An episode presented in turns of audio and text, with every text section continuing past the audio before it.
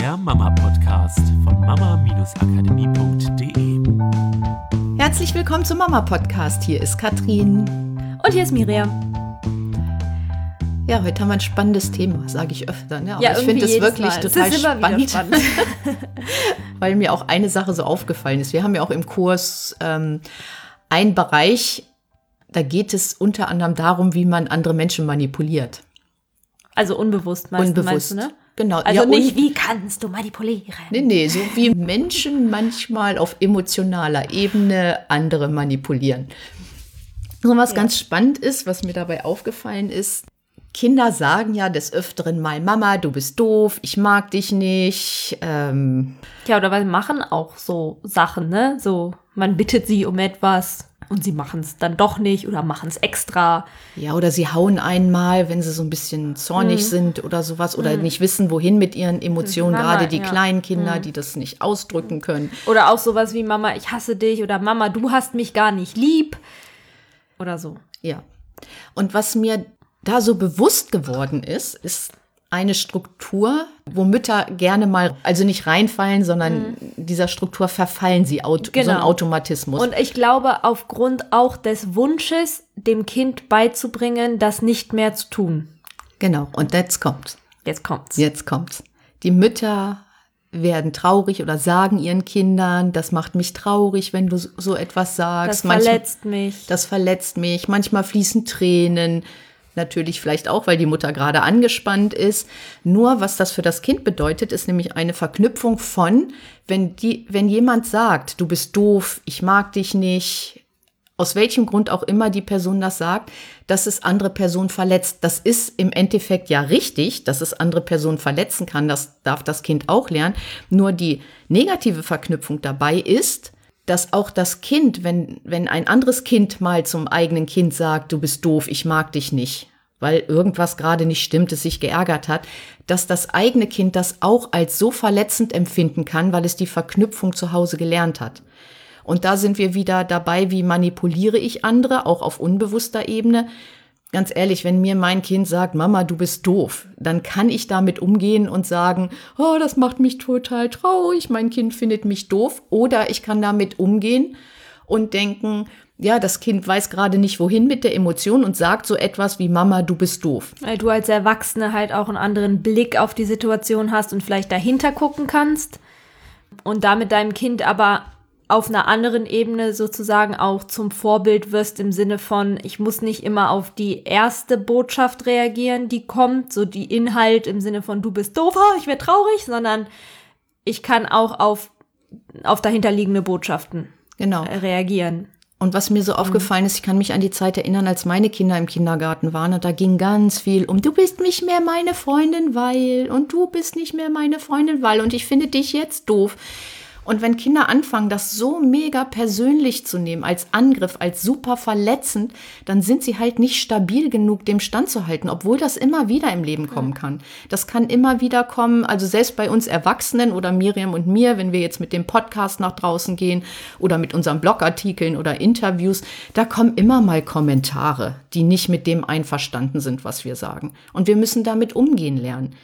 Und wir haben den Blick sozusagen von außen da drauf. Und wir überlegen, ha, genau nehmen wir das ernst? Müssen wir da was verändern? Haben die vielleicht ein bisschen recht damit oder nicht? Aber wir lernen damit umzugehen und es verletzt uns nicht in der Tiefe unseres Selbstwertes. Wenn da jemand sagt, äh, ihr redet da Bullshit oder ähnliches. Ja, genau, halt der Punkt ist, dass Kinder immer wieder in solche Situationen kommen werden, auch gerade in der Schule. Es wird immer mal wieder vielleicht ein Kind geben, das ärgern will oder auch Lehrer, die vielleicht mal was Blödes sagen. Und Ziel wäre ja, die Kinder so stark zu machen, dass sie damit umgehen können und nicht bei der kleinsten Äußerung sofort in Selbstzweifel verfallen. Und auch hier, wie du schon gesagt hast, es geht nicht darum, dass wir nicht auch mal traurig werden oder dass es nicht auch stimmen kann, dass uns vielleicht Worte von jemandem verletzen können, ja.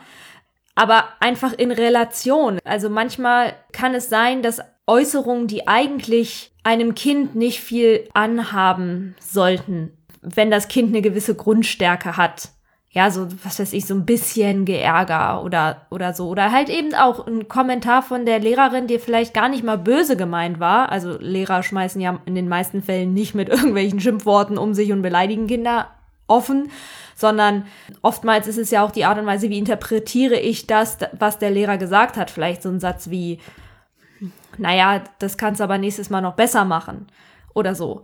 Und nicht immer sofort in die Selbstzweifel zu verfallen, in dieses, oh Gott, das macht mich traurig, ich bin so schlecht, der andere mag mich nicht, sondern die Stärke zu haben, das einordnen zu können und das auch mal aushalten zu können. Ja, das denke ich auch. Das hat ja mit Resilienz, also mit Widerstandsfähigkeit zu tun. Ich muss so ein Selbstwertgefühl in mir haben, dass ich selber weiß, dass ich wertvoll bin. Wenn ich im Außen, also von außen das abhängig mache, ob mich jemand mag, ob er mit mir was zu tun haben will oder nicht, dann kratzt es ja immer an meinem Selbstwert und ich bin nicht widerstandsfähig genug, dem den Kommentaren und den Beurteilungen draußen standzuhalten. Und das fängt halt schon bei ganz kleinen Kindern an, nämlich weil sie Strukturen kopieren, weil sie kopieren, wie gehen meine Eltern mit sowas um, wie reagieren sie da drauf.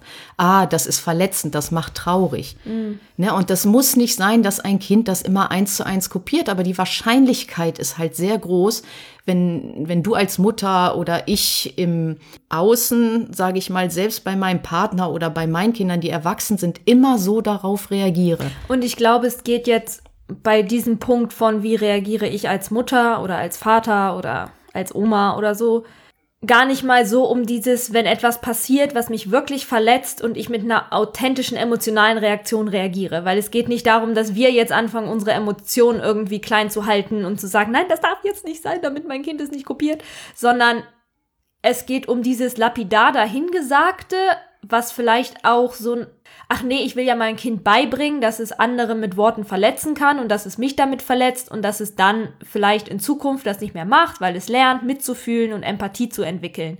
Da einfach ein bisschen wach zu sein und nochmal zu überlegen, gibt es nicht andere Möglichkeiten, wie dein Kind Empathie lernen kann, weil es gibt Empathie ist so viel mehr als nur den Gedanken zu haben, wenn ich jemandem sage, du bist doof, dann fühlt er sich verletzt, was natürlich, ich würde meinem Kind trotzdem nicht beibringen wollen, dass es andere mit diesen Worten ähm, beschmeißt und auch darüber, selbst wenn es vielleicht aufgrund von Meinungsäußerungen das Recht hätte zu sagen, ich finde dich doof, kann man immer noch darüber diskutieren, ob das so klug und nett ist oder nicht.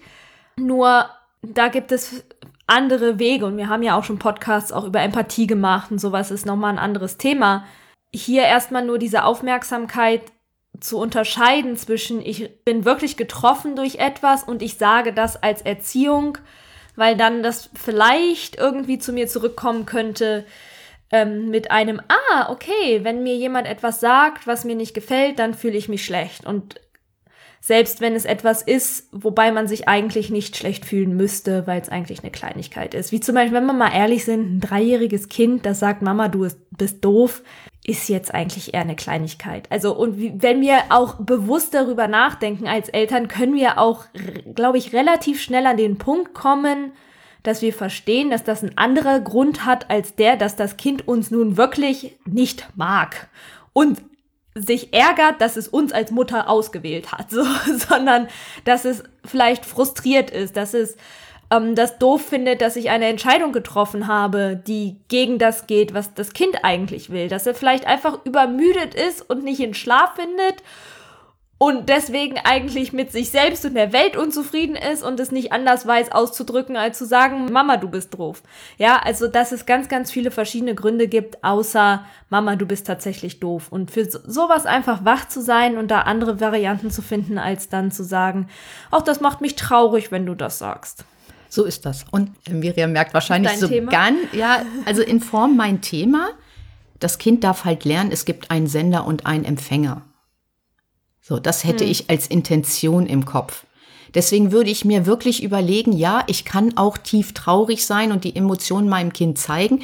Wenn das aber oft der Fall ist, dass mich das wirklich traurig macht, dann würde ich anfangen, bei mir zu hinterfragen, mhm. warum das so ist und das in mir verändern. Weil nur dann kann ich eine Veränderung im Außen bei meinem Kind erzielen.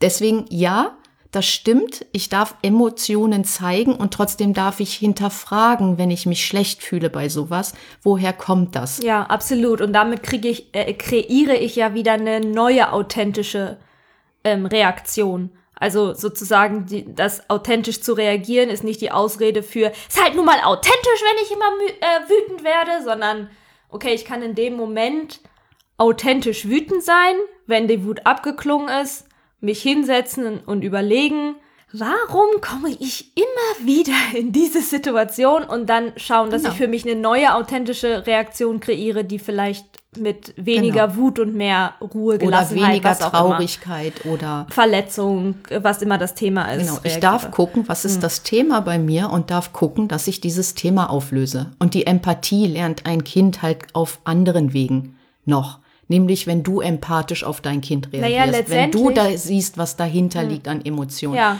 ist Ne? genau die gleiche Situation. In dem Moment, wo ich dann auf das Kind nicht reagiere mit, du machst mich so traurig, was ja eher eine ich-zentrierte Wahrnehmung ist, die das Kind, ich meine, wir reden auch von Kindern im Alter bis zu sechs Jahren, also weil das einfach unser Thema Mhm. ist, vielleicht ja sogar so noch gar nicht Erfassen. erfassen kann, weil es vielleicht erst zwei Jahre alt ist.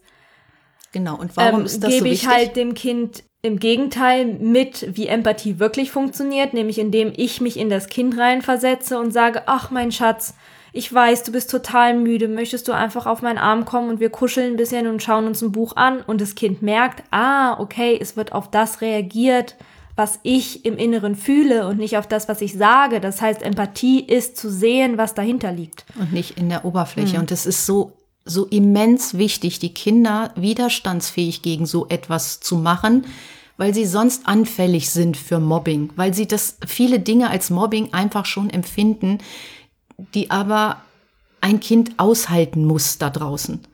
Und das und so eine Sache zum Beispiel wird unter anderem schon im Kleinkindalter geprägt.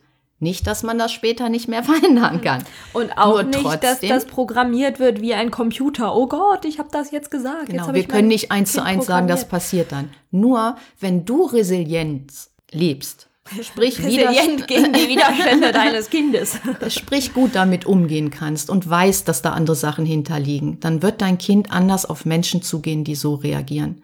Nämlich es wird sehen, was dahinter liegt. Und das ist ganz, ganz wichtig, um mit diesen Sachen umzugehen. Ja. Ja. Also war ein für mich, finde ich, wichtiges Thema. Super spannend. Nach zwei Tage, nachdem du das gesagt hast, ist es mir tatsächlich passiert. Also es ist nicht mir rausgerutscht, aber in einer Situation, in der mein Sohn der Meinung war, es ist ein total tolles Spiel, wenn man einschlafen möchte, abzuhauen und gefangen zu werden, was auch wirklich lustig und süß war, wo dann jemand anders gesagt hat, naja, wenn du vor deiner Mama immer abhaust, dann wird die ganz dolle traurig und so ja quasi der gleiche Satz ihm gesagt wurde, wo ich dachte, "N- nee, stimmt eigentlich gar nicht, bin auch nicht traurig und das aber ganz klar ein Satz war, der sozusagen dazu führen sollte, dass er sich anders verhält. Ja, und auch nicht schlimm, es sind halt Prägungen. Ne? Ich Ja, sage auch genau. viele Dinge, die nicht so gemeint Deswegen, sind, nur dass ihr ein bisschen wach nicht perfektionistisch genau. werden, sondern wach und aufmerksam, ja?